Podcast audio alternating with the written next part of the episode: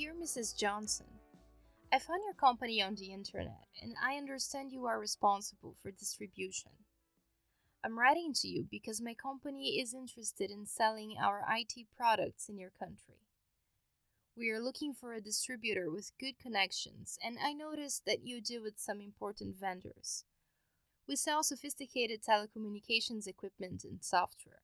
I'm attaching our brochure so you can check the different products that we provide. If you have any questions, please do not hesitate to ask. If you're interested in cooperation, we can schedule a telephone or Skype call to discuss the details. I look forward to your reply. Kind regards, Laura Bailey.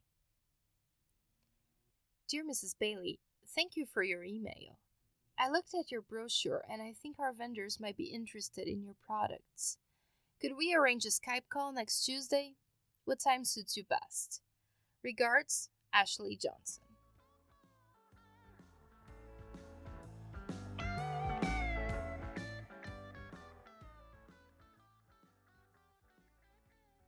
Business writing can take many forms.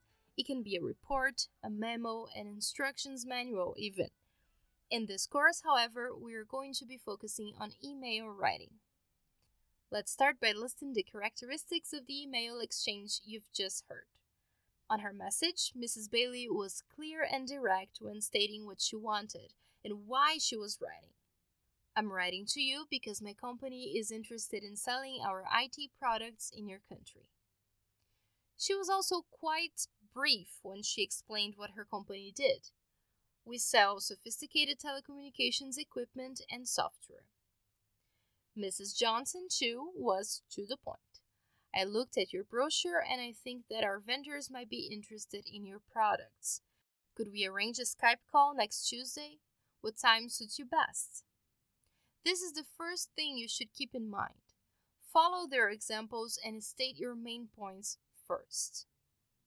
If you go back a bit and listen again, you'll notice that they didn't use any complicated words. The style of the messages is more formal, yes, but the vocabulary is not difficult to understand. Make a note of this. Fancy words make the text harder to read. Keep it classy, yet simple. Any person reading this email exchange would understand what is being talked about. Perhaps the most difficult words are vendors and distributor, but even so, it's possible to understand them from the context. That's the grandma method being put to use. There's no need to use technical jargon if you're not talking specifically about it. We could probably find specifics in the brochure Mrs. Bailey attached, but not in the text. You can't see it because you're only listening to it, but there are contractions in the messages. I'm instead of I am, you're instead of you are, and so on. They are being used because they make the sentences flow better, and that's exactly the rule of thumb that you should follow. Be careful not to use contractions all the time, but also make sure you don't sound like a robot. Find a balance and always keep the flow of the sentences in mind. Reading out loud when you're editing can help you with that. Mrs. Bailey and Mrs. Johnson don't know each other, so they are not forcing any intimacy that doesn't exist. At the same time, they are not being rude, cold, or distant. Their attitude is businesslike and professional. Here's where I urge you to be careful and dose your Brazilian manners. Like we discussed on the previous episode, Latin blood is warmer, and that's not always appreciated, which I agree with you, it's unfortunate. That being said, cater to your audience, but as a general rule, try to avoid things like how are you or how was the weekend. Still on the topic of catering to your audience, the principle applies to your place of work too. Just to give you a personal example, my email exchanges are never too formal or rigid because that's not how I am and that's not the image that I want my company to have.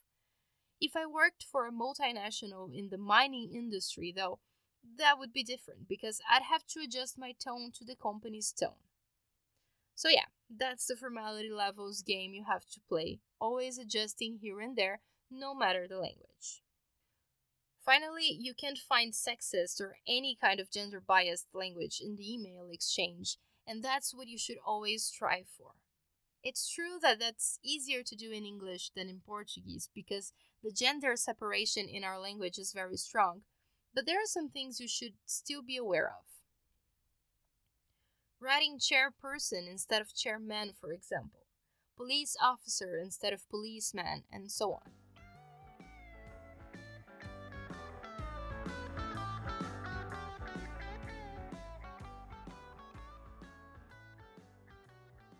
Before we close this module, let me give you some final pieces of advice.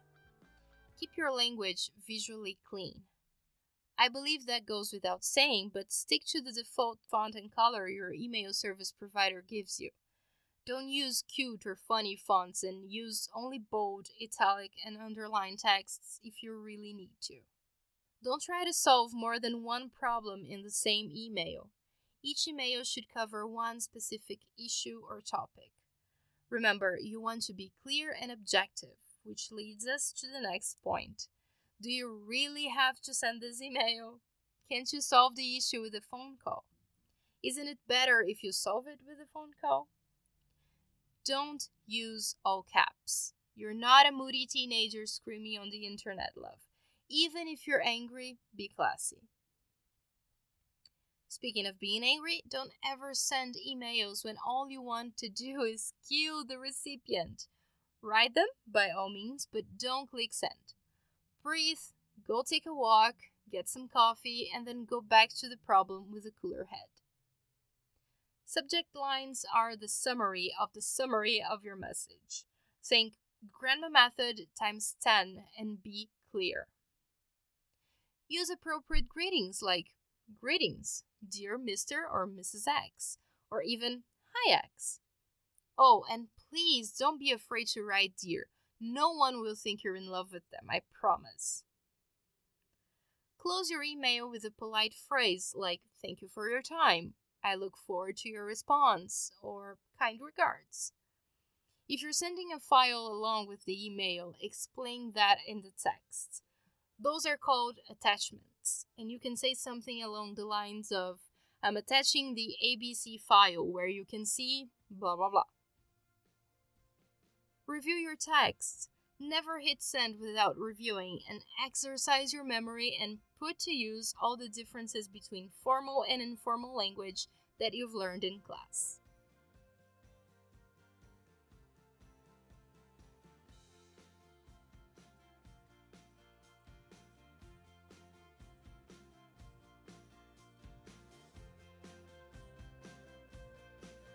If you haven't already, please subscribe to the newsletter to get the exercise related to this episode. You can get feedback on your writing for 19 reais per text. Next week, I'm going to be talking about academic writing. Catch you then.